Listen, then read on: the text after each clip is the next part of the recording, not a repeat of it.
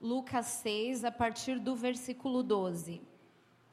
Diz assim: Naqueles dias retirou-se para o monte a fim de orar, e passou a noite orando a Deus. E quando amanheceu, chamou a si os seus discípulos e escolheu doze dentre eles, os quais deu também o nome de apóstolos: Simão, a quem acrescentou o nome de Pedro, André, seu irmão, Tiago e João, Filipe e Bartolomeu, Mateus e Tomé Tiago, filho de Alfeu, e Simão, chamado Zelote, Judas, filho de Tiago, e Judas Iscariotes, que se tornou traidor.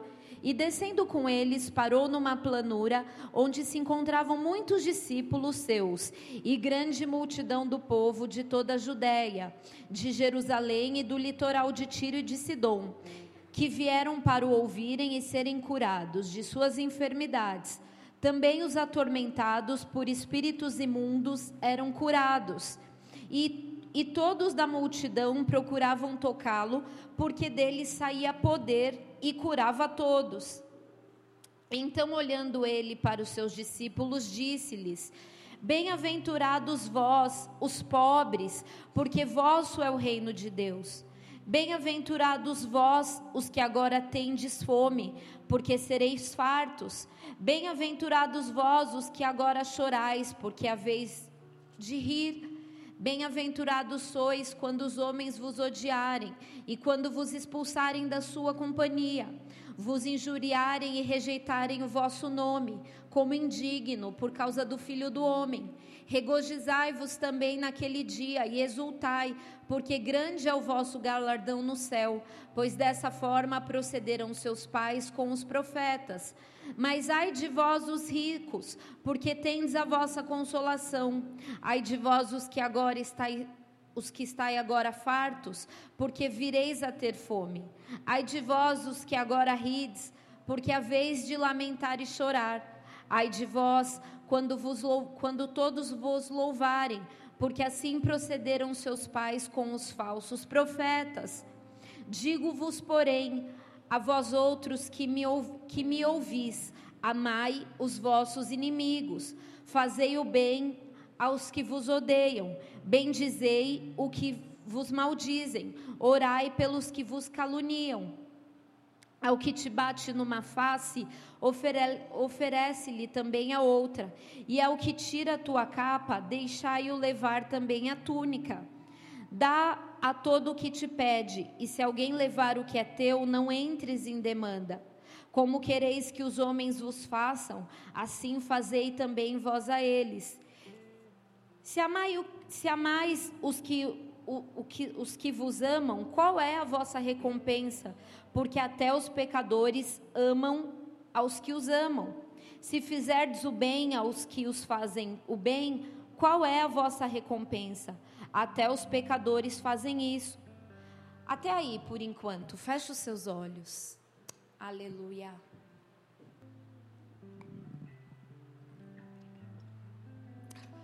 Pai querido e amado, nós estamos aqui nesse ambiente, nessa casa em comunhão, nos alegrando com pessoas aqui que temos empatia, que temos afinidade. Mas o principal motivo de estarmos aqui é pelo teu nome. Nessa hora nós te chamamos mais uma vez, Espírito Santo, se faça presente aqui. Toma o controle desse culto que já começou desde quando nós nos programamos para vir até aqui, desde o momento em que nós reconhecemos Jesus. Nessa hora, Senhor, toma todo lugar de glória e de honra que é teu. Traga a tua palavra, traga o teu ensinamento, traga a tua direção que nós precisamos nessa noite. Nos alinha com o teu espírito, conforme a tua vontade nos alinhe como verdadeiros discípulos, como verdadeiros profetas e não como falsos, e não como bastardos, mas como filhos legítimos. Venha nos colocar no teu prumo, venha nos ensinar, venha nos liberar para um tempo de ide, para um tempo de envio. Vem, Jesus, vem que os anjos da palavra estejam aqui que o nosso coração esteja conectado com o Senhor, que sejamos não só ouvintes, mas sejamos aqueles que vão praticar, aqueles que com um coração ensinável vão reter 100% daquilo que o Senhor tem. Eu me coloco como um simples canal para que toda palavra, toda revelação venha dos céus, independente daquilo que está escrito daquilo que eu coloquei como rascunho, que o Senhor possa falar e liberar a tua presença, trazer a tua palavra que é viva, que é poderosa, que é eficaz. Em nome de Jesus, a ti toda honra, toda glória. Aplauda o nome do Senhor mais uma vez.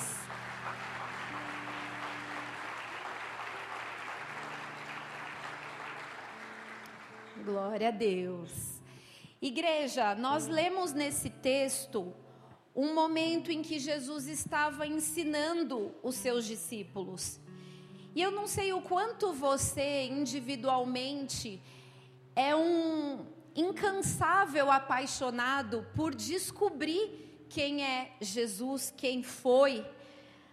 Eu sempre me coloco nessa posição de descobrir um pouco mais sobre ele, sobre a sua personalidade, sobre o seu temperamento, sobre o seu caráter, sobre o modelo que ele nos deixou de, de verdadeiros filhos, de verdadeiros discípulos. E é incrível o quanto a gente o descobre cada vez mais, o quanto nós nos apaixonamos e o quanto dá vontade de viver o verdadeiro evangelho, não em busca de uma recompensa e talvez nem pela salvação, que deve ser um alvo de todo cristão, mas o seu modelo de amor, o seu modelo de conduta, de gentileza, de personalidade, de temperamento, nos dá vontade de fazer igual. Porque se para ele foi possível, nós também devemos buscar isso. Se ele, sendo Deus, que não tinha pecado algum, mas se fez, habitou nesse corpo pecaminoso, cuidado para não ficar igual aqueles vídeos que pegam um pedacinho, embora santo, embora Deus habitou no meio de, de um povo pecaminoso e aceitou ser tocado por esse povo.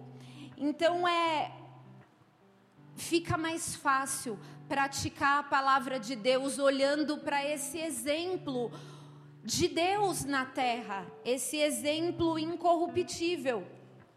Todos os outros homens e mulheres de Deus que a gente possa se espelhar, em algum momento pecaram.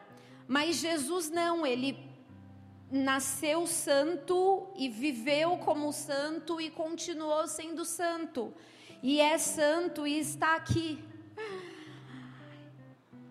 é um modelo que nos faz nos apaixonar a cada tempo que nós temos um pouco mais da sua revelação. Tem um livro que fala assim: em seus passos, o que faria Jesus? E aí, alguns anos atrás, acho que alguns aqui nem tinham nascido ainda, era uma prática muito comum, tinha até uma pulseirinha para lembrar o que faria Jesus no seu lugar? Quem é dessa época? Nossa, deixa eu aproveitar aqui. Enfim, é uma frase que virou um clichê, mas que ela deve estar na nossa, no nosso coração em todo o tempo. Mas espera aí, o que Jesus faria no meu lugar? O que ele pensaria, o que ele falaria, qual seria a sua conduta, a sua decisão. E nesse texto, eu posso dizer que ele se divide em três partes. Nós vamos estudar três partes dela, do 12 ao 33. A primeira é o momento que Jesus se retira para orar. Ele estava prestes a tomar uma grande decisão, que era escolher os seus doze discípulos, que estariam com ele durante três anos e meio, a fim de serem seus alunos. O nome discípulos, ele quer dizer isso. Que o teriam como mestre, e a partir daquel, daquelas informações, daquelas instruções, daquele modelo, eles seriam aptos para reproduzir esse modelo. Jesus, antes dessa decisão, ele passa uma noite em oração diante do Pai, mas é claro que Jesus ele já vinha fazendo essa análise, porque o seu ministério começou aos 30 anos. Tá um pouquinho agudo, né? Dá para diminuir, por favor? E aí desde lá dos seus 12 anos, ele já vinha estudando. E eu acredito que ele já observava esses homens que ele escolheria para se tornarem os seus doze. Ele só iniciou aos 30 anos o seu ministério e ele conviveu com esses doze por três anos e meio. E aí, ou seja, aqui em Lucas 6, 12, fala que ele passou uma noite orando. Mas a gente pode imaginar que ele passou anos olhando, observando esses discípulos. Não foi uma decisão precipitada, impulsiva. Mas se ele tivesse orado só uma noite, já seria algo muito aquém do que nós, discípulos do século 21, fazemos. Geralmente nós tomamos grandes decisões da nossa vida com alguns minutos de oração. Raras as vezes que nós consultamos conselheiros, porque a palavra de Deus nos diz lá em Provérbios que na multidão de conselhos há sabedoria. Raras vezes nós perguntamos para os nossos pais, que são pessoas que têm a sabedoria de uma vida e têm a autoridade dos céus para nos dar bons conselhos. Raras as vezes nós nos aconselhamos com os nossos pastores, com os nossos líderes. E Jesus passou uma noite. Só que, igreja, não foi só esse momento que nós nos impressionamos com a, a, a, o modelo de oração que Jesus tinha. Ao longo do seu ministério, ele passou mais momentos orando do que atuando como mestre, como filho de Deus, como salvador da humanidade. Ele amava as multidões, amava a comunhão, gostava de estar com os seus discípulos, mas a vida de oração era uma prioridade. Estar com o Pai, ouvir o Pai, era algo que ele fazia com uma frequência enorme. Lá em Marcos 1:35, não precisa abrir, diz que Jesus orava bem cedo, antes da sua primeira aparição pública. Ele também orou lá em Lucas 3:21, nos relata isso. Após um dia de trabalho, de curas. Ele também fazia isso. Marcos 6:46, Lucas 5:16 nos diz isso. Em momentos especiais, Lucas 9, 28, quando os discípulos estavam em perigo, lá em Mateus, em Marcos 6:46, ele também se retirou para orar, orava pelos seus inimigos. Antes da crucificação, ele teve um momento com o Pai de todas as coisas que os discípulos pediram a Jesus como algo, vem cá, deixa eu aprender isso com você. Algo que eles pediram foi: nos ensina a orar, Senhor, nos ensine a orar. Igreja, não há saídas, não há não há como pular a vida de oração. John Wesley disse certa vez que tudo que Deus faz na terra é em resposta às nossas orações. Um grande homem de Deus de alguns séculos atrás diz assim: que ele se afastava de sua família sete vezes ao dia para estar com Deus, para orar. Um missionário indiano que amava pessoas e que se dispôs a, a morrer por almas. Ele foi conhecido como não apenas um missionário, mas como um intercessor, como um homem que gostava, que amava estar com Deus. O nome dele é John Ryder.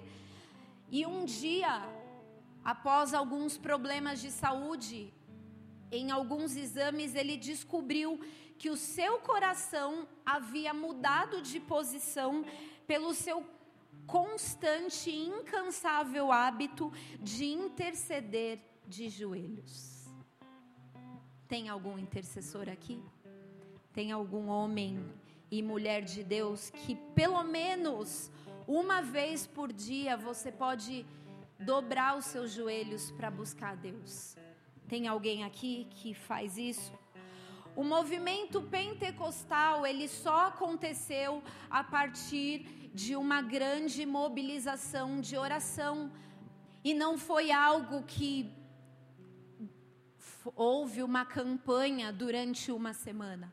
Foram meses. Por exemplo, o movimento da Rua Azusa.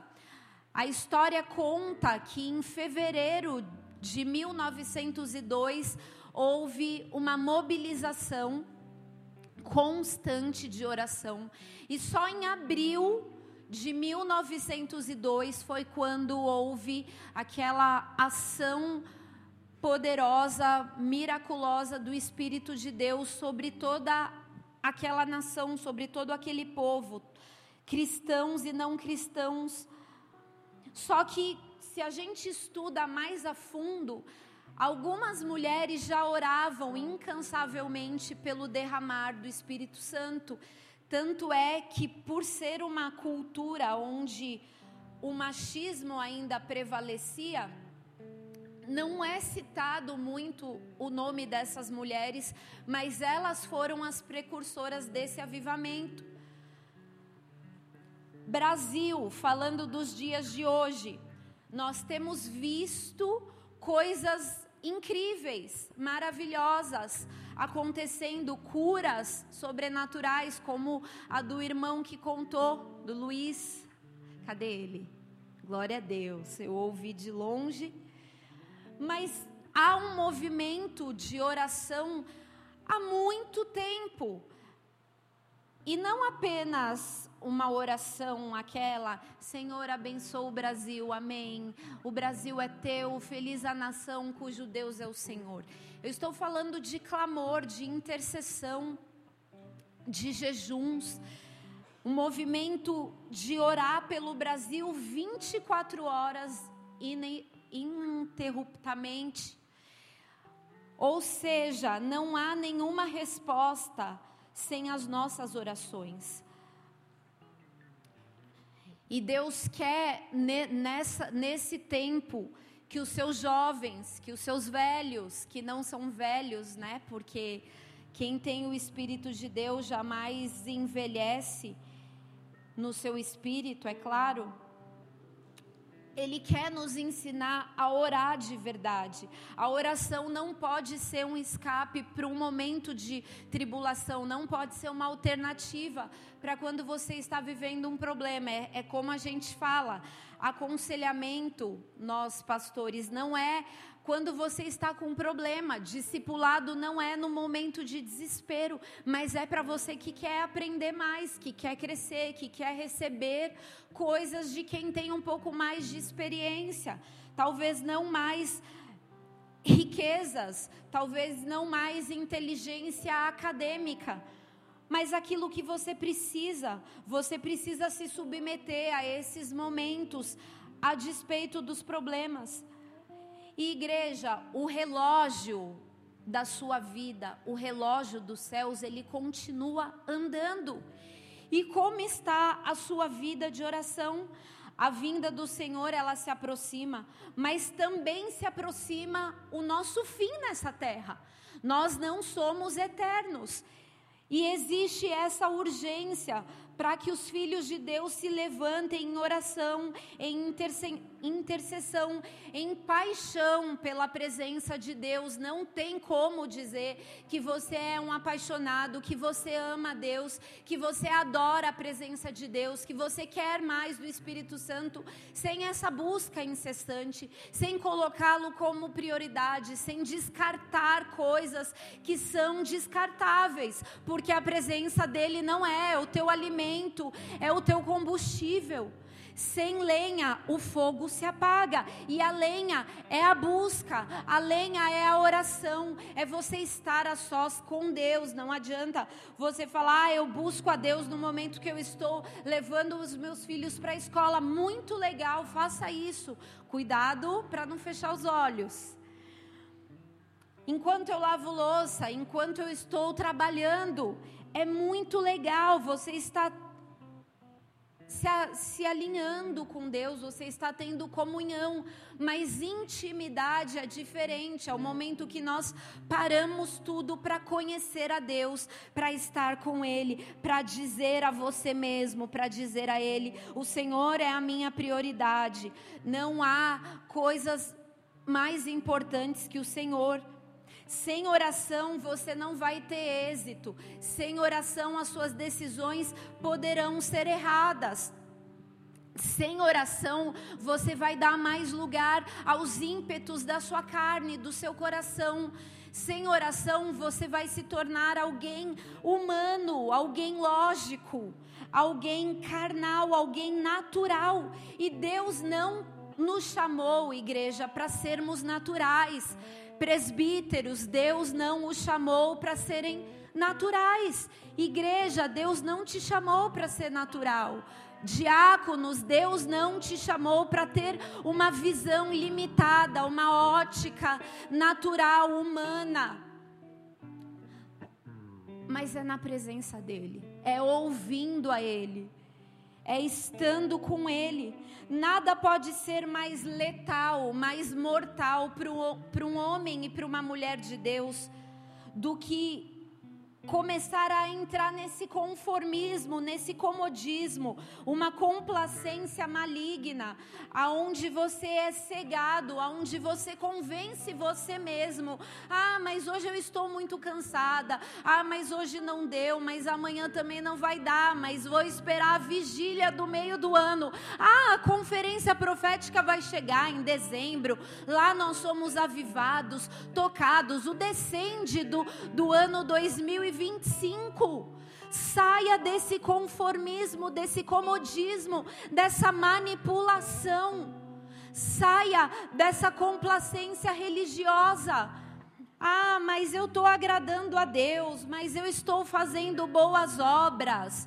Não existe barganhas. A nossa vida com Deus não pode ser trocada por nada. Amós 6:1 diz assim: Ai dos que andam à vontade em Sião e dos que vivem sem receio no monte de Samaria. O que, que o profeta estava querendo dizer aqui de quem é um cristão, quem é um homem e uma mulher de Deus e não tem a disciplina, que andam à vontade, não tem o temor de buscar a Deus sobre todas as coisas. Jesus, antes de convocá-los, ele sabia exatamente quem era cada um deles, porque Deus já havia os revelado. E quem eram esses homens? Que é a segunda parte do nosso da nossa palavra de hoje. E quando amanheceu, chamou a si os seus discípulos e escolheu doze dentre eles, os quais também deu o nome de apóstolos: Simão, a quem, a quem acrescentou o nome de Pedro, André, seu irmão, Tiago e João, Filipe e Bartolomeu, Mateus e Tomé, Tiago, filho de Alfeu. Simão, chamado Zelote, Judas, filha de Tiago, filho de Tiago, e Judas Iscariotes, que se tornou traidor. Esses homens, igrejas, eram homens comuns, falhos, limitados, como qualquer um de nós. Jesus conhecia o seu passado, talvez por habitar ali naquela mesma região, ou porque ele era Deus e sabia de todas as coisas, onisciente, pelo presente, pelo que ele estava vendo ali, mas Jesus também sabia o que aconteceria no futuro de cada um. E sabe qual foi o futuro, igreja, de quase todos esses discípulos? Eu quero ler aqui. André, por exemplo, ele foi crucificado em uma cruz em forma de X. Tiago morreu pela espada de Herodes Agripa. João provavelmente foi o único que morreu de morte natural. Filipe não se sabe muito bem, mas sabe-se que morreu como um mártir. Natanael foi esfolado vivo pelos bárbaros e recebeu o golpe de misericórdia através da decapitação. Mateus, também reconhecido como um mártir. Tomé, há duas versões. Uma diz que foi transpassado por uma flecha enquanto orava, e a outra que ele foi torturado próximo a Madrás. Tiago morreu martirizado na Pérsia. Aliás, apedrejado e morreu com um golpe de paulada. Judas, não o Iscariotes, morreu martirizado na Pérsia. E Simão o Zelote morreu também crucificado. Quando você percebe que Deus escolheu alguém, vou ter que tirar isso. Obrigada. Geralmente a nossa reação é de sentir um tanto quanto um ciúmes e perguntar: poxa, por que não eu? Eu queria ter sido escolhido por Deus para uma grande obra, ter sido enviado lá para Guarulhos, ou seja lá onde for. Primeiro, não reclame, porque a vida de ninguém é a tua. Você nasceu para viver a sua vida, a sua história, o propósito, o desenho que ele tem para você. Você não foi feito para viver a vida do seu amigo. Não foi feito para viver a vida do Charlão, embora o cara seja um mega empresário, né? Altão, cabelão, você foi feito para viver a sua vida, a sua história. Mas por outro lado, Deus sabe o que você vai se tornar ao longo de uma vida. E será que eu e você estaríamos preparados para morrer como mártir?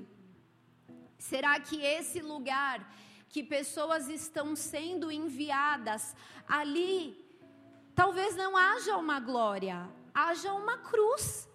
Porque os discípulos foram chamados, sim, para viver em glórias, mas a cruz é a primeira coisa. Não, não tem atalhos. Será que você aguentaria tudo que vem pela frente por ser esse que foi enviado, que foi escolhido? A verdade é que todos somos escolhidos, igreja. Todos nós somos chamados, e o fato que vai comprovar que somos os escolhidos é se você escolher permanecer. Se diante das cruz, das cruzes que virão, você escolher, não, tá bom, eu vou viver com Jesus, seja qual for a condição.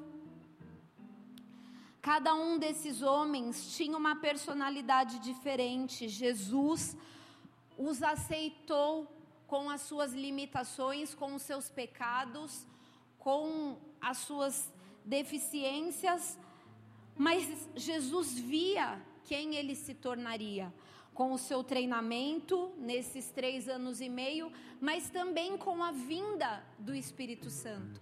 Por isso que nós não podemos olhar e subjugar ninguém, porque o oleiro ele faz uma obra poderosa quando nós nos permitimos.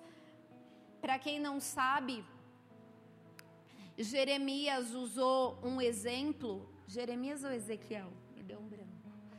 Jeremias, sobre o vaso na mão do oleiro, representando nós, filhos de Deus, sendo esse barro, e o oleiro sendo Deus.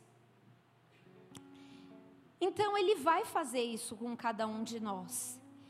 E quando você olhar para alguém, não olhe para o pecado que essa pessoa vive, para a limitação que essa pessoa tem. Peça a Jesus esse olhar, porque você é um filho, você é um discípulo. Peça a Jesus esse coração. Lá em Coríntios, a palavra de Deus nos diz assim: a ninguém considerai segundo a carne, porque ele tem a sua régua de medir diferente da humana. Ele não olha como nós olhamos, ele nos olha como nós nos tornaremos.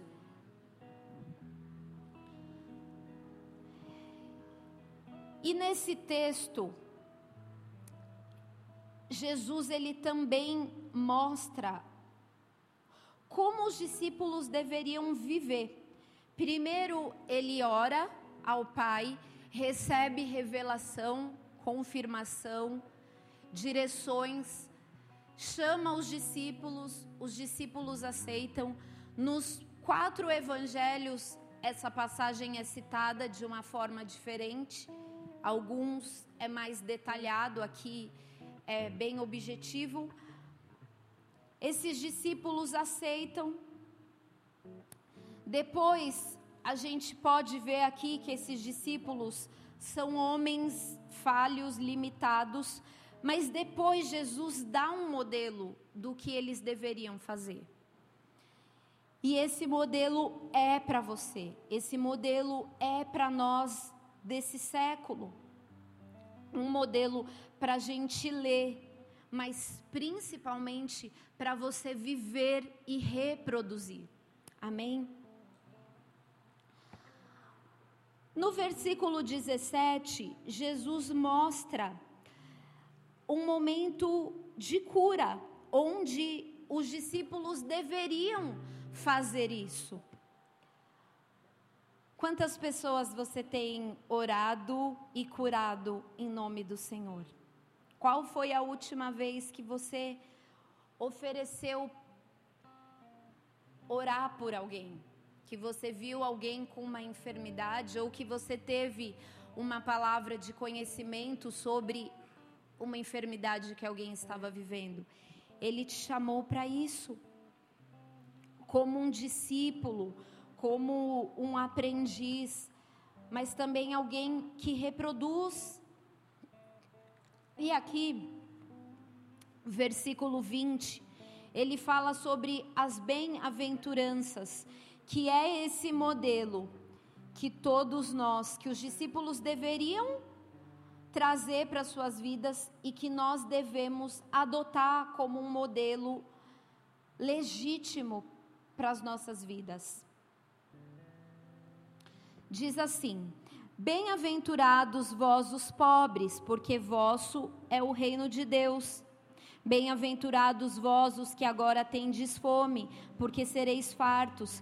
Bem-aventurados vós os que agora chorais, porque a vez de rir. Bem-aventurados sois quando os homens vos odiarem e quando vos expulsarem da sua companhia, vos injuriarem e rejeitarem o vosso nome como indigno, por causa do Filho do Homem. Regozijai-vos naquele dia e exultai, porque grande é o vosso galardão no céu, pois dessa forma procederam seus pais com os profetas. Quando Jesus fala bem-aventurados os pobres, ele não estava falando de uma condição financeira, mas talvez alguém que estivesse vivendo uma renúncia ou até a vida financeira, alguém que estivesse entregando algo. Porque todo discípulo, todo filho de Deus, ele precisa viver esse princípio de se entregar. Talvez você esteja rico na, na sua vida emocional, mas talvez você esteja pobre em outras áreas da tua vida, mas ele te diz que isso é uma alegria, é uma bem-aventurança. E por causa dessa atitude de entrega, de renúncia, o reino de Deus pertence a você. Quando você sabe que você está fazendo a coisa certa, que você está agradando a Deus, você não tem que se sentir envergonhado por causa de uma renúncia, de uma condição aparente. Ah, mas o que vão pensar de mim porque eu não tenho isso, porque eu vivo uma batalha na minha saúde, porque eu vivo uma aparente pobreza na minha família, porque talvez não todos eles não se converteram ainda. A Bíblia está dizendo que o reino dos céus é nosso. Jesus estava dizendo aos seus alunos, aqueles que se tornariam os apóstolos, que são os enviados, os mensageiros, para iniciar a igreja. Foram esses doze homens que implantaram o reino de Deus, que iniciaram o, a igreja na terra. E eles precisavam dessas instruções. Você precisa desse modelo, amém? Aqui no versículo 22, felizes sois quando os homens vos odiarem e quando vos expulsarem da sua companhia. Tem alguém que está te odiando? Tem alguém lançando indiretas para você na rede social? Não se defenda. A Bíblia diz que você é um feliz tem alguém distorcendo as suas atitudes, você falou A, a pessoa interpretou H, não precisa se entristecer. Há momentos sim em que você vai se defender, há momentos sim em que você vai falar com gentileza, com educação, se colocando num papel de um discípulo e de uma discípula, mas há momentos que você simplesmente vai se alegrar porque com ele também fizeram isso.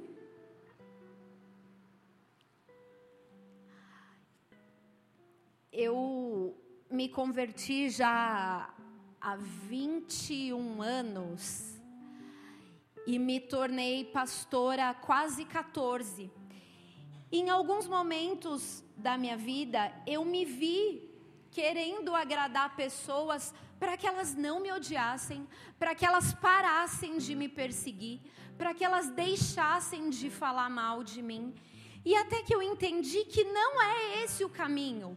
Quanto mais falarem mal, quanto mais te perseguirem, isso se você estiver fazendo a coisa certa. Amém? Não não por uma consequência de um erro que você teve. Esse você tem que ir lá, consertar o seu erro, pedir perdão, se, se ajustar, se alinhar, se reconectar com Deus, que talvez você tenha se distanciado um pouquinho. Mas quando você está fazendo a coisa certa, não há motivo para você buscar essa aceitação, para você buscar a aprovação humana, porque você vai deixar de ter essa glória, essa bem-aventurança que não pertence a homens, que não é uma glória visível, mas é uma glória que está nos céus, é uma glória que Ele concedeu a você, é uma glória de ser discípulo, de estar vivendo o que o teu mestre viveu. Então, deixa que te odeie. E aí você vai olhar para essa pessoa que te odeia não com raiva, não com sede de vingança, mas com um olhar de amor. Pastora, mas desse jeito meus rins vão parar. Se você fizer isso na sua força, sim, e não só os rins todo o teu aparelho digestivo, vai causar depressão, vai causar ansiedade, pânico. Mas quando você se reveste do Espírito Santo, quando você faz dele a sua prioridade de uma vida, é na força dele. é no poder dele, não é por força nem por violência, mas pelo meu espírito. O espírito de Deus te, habilita a amar o inamável. O espírito de Deus te habilita a responder com gentileza. Aqui diz assim: quando vos expulsarem da sua companhia. Ah, Sabe aquele convite que você não recebeu? Talvez de um familiar querido que você esperava que te considerasse numa data importante. Talvez do seu próprio filho. Quantos filhos se casam e não chamam os pais? Quantos netos se formam e não chamam os avós porque tem vergonha? Igreja, nós precisamos desenvolver uma cultura de honra. Quando você está vivendo um momento especial, você precisa convidar as pessoas que fazem parte da sua vida. Ah, mas ela não vai, tá bom, mas isso é gentileza, isso é educação, isso é honra. Só que se isso acontecer, se alegre, porque diante dele há galardão, diante dele há alegria. Versículo 27. Digo-vos, porém, a vós outros que me ouvis, amai os vossos inimigos, fazei bem aos que vos odeiam, bendizei aos que vos maldizem, orai pelo pelos que vos caluniam. Ao que te bate numa face, oferece-lhe também a outra. E ao que tirar a tua capa, deixa-o levar também a túnica. Dá a todo o que te pede, e se alguém levar o que é teu, não entres em demanda. Como quereis que os homens vos, vos façam, assim fazei-o-vos também a eles. Sabe qual vai ser um casamento sadio? Sabe quando o seu casamento vai ter uma mudança? Quando você praticar as bem-aventuranças. Há um texto que fala assim: não case-se para ser feliz. Nossa, como assim? É, porque você tem que casar para fazer feliz a outro. É evidente que nós também queremos receber, mas antes de receber, dê. Pastora, mas eu estou dando há 20 anos. Dê mais 20, porque a colheita vai ser dobrada. Os que semeiam com lágrimas, com alegria ceifarão. O Senhor tem poder de restaurar, mas Ele quer te ver se entregando, doando mais um pouquinho, sendo generoso com o teu marido, com a tua esposa. Quanto mais você dá, mais sementes você tem ali na presença de Deus, que é o grande semeador que vai fazer a semente crescer e dar bons frutos. Não espere uma recíproca. Não recebe, não espere ser recompensado naquele primeiro momento, mas deixa, vai entregando a Deus. Eu lembro que no meu primeiro ano de casamento tinha várias questões. Nós oramos, namoramos, não namoramos, que a gente chegou para falar com, um, com o apóstolo, com a perrina, e ele já pediu a data do casamento. Aliás, quando nós pensamos em orar, ele falou assim: ó, ora um mês e vem com a data do casamento. Então a gente teve pouco tempo, foram sete meses entre todo esse processo. E casamos, e com oito meses, se não me falha a memória agora, nós já éramos pastores. Ou seja, o nosso primeiro ano, e detalhe, em outro estado, em Brasília. Nosso primeiro ano foi cheio de adaptações. E às vezes eu olhava e falava: Deus, acho que eu não vou aguentar, não. E aí ele falava bem suave, parecia até que era a minha cabeça. Tenha os meus olhos. Você precisa ter os olhos de Jesus em todo o tempo. Não desista, não jogue tudo para o alto. Pratique as bem-aventuranças na tua vida, mas nas suas relações. Jesus não estava falando só para os discípulos só para implantar a igreja, que esse deveria ser o modelo ideal, mas para suas vidas. Pedro era casado, um recém-casado. E olha como Pedro deu trabalho para Jesus. Imagine para a esposa. Por isso que a Bíblia acho que nem fala o nome dela, ou fala, não, né? E nem da sogra. Mas o cara se transformou no, no grande, aquele que iniciou a igreja.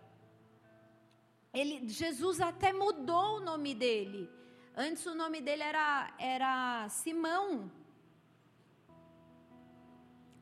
Deus transforma pessoas, mas sempre tem que ter alguém que decidiu orar sem cessar por essa pessoa pastora, mas minha vida não pode ser só orar.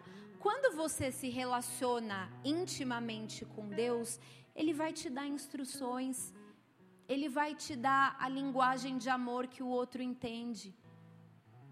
Ele vai despertar o outro para ver coisas em você que ele não está vendo. Vai despertar você para ver o lado bom e não só o lado ruim, porque é impossível que não tenha mil coisas boas, pode ter um milhão ruim, mas tem mil boas, então se foca nas boas. Mas é a partir desse olhar, igreja. Essas bem-aventuranças, ela serve para a tua vida, ela é um modelo que a igreja talvez ainda não tenha. Nós estamos errando lá no início. Nós não somos íntimos do Pai. Nós não nos retiramos a orar. Se você não se retira a orar, se você não para tudo para ouvir a Ele, você não vai amar o inimigo. É na força dele que nós oferecemos a outra face. É na força dele que nós construímos filhos saudáveis. É na força dele que você aprende a lidar com um filho adolescente ou um bebezinho cheio de manias. É na força dele que as mães especiais conseguem. É claro que a gente precisa dos médicos, das terapias, não estou querendo te colocar um fardo. Nós não podemos errar lá no princípio, porque se você erra lá no começo, tudo vai ser comprometido. O seu casamento, a sua vida com amigos, a sua comunhão com seus filhos. Conserte lá no topo, conserte a tua vida com Deus. É muito triste porque nós não estamos falando de algo que a maioria faz, é a minoria. Há três anos nós fazemos um plano de leitura bíblica. Eu ouço as mesmas coisas. Ah, no meu grupo de sete sobrou zero. No meu grupo que tinha sete pessoas estudando, dois terminou cambaleando. A gente sempre acha uma desculpa. Ah, não, mas é que o plano é assim. Não, mas que não sei o quê. Mas é que eu já estava fazendo. É claro que a gente não consegue ali, é um pouquinho difícil, mas você retoma. É claro que às vezes não dá para orar uma hora por dia, mas você retoma. Talvez uma semana mais difícil, você orou um pouquinho menos, mas você se realinha, porque ali é a tua chama, ali depende a tua vida, ali tem alimento. Nós buscamos as, os prazeres dessa carne. Mas ele nos diz: nem só de pão viverá o homem. Esse pão não é só aquele cheio de glúten. É, são os prazeres, são as coisas que a gente quer. A gente quer viajar, a gente quer casar, a gente quer realizar um monte de coisa. mas você não vai viver só disso. Mas de toda a palavra que sai da boca de Deus. Como você vai ouvir essa palavra? Em 40 minutos de pregação, você ouve essa palavra lendo a Bíblia, ouvindo Deus. Naquele lugar, Ele pode te falar algo que está escrito aqui ou algo que não está escrito. Mas não há atalhos. O título honroso de um discípulo pode ser teu, mas se alinha com ele. Não, não tire a prioridade do que é vital, do que é necessidade emergencial para a tua vida. Amém? Feche os seus olhos.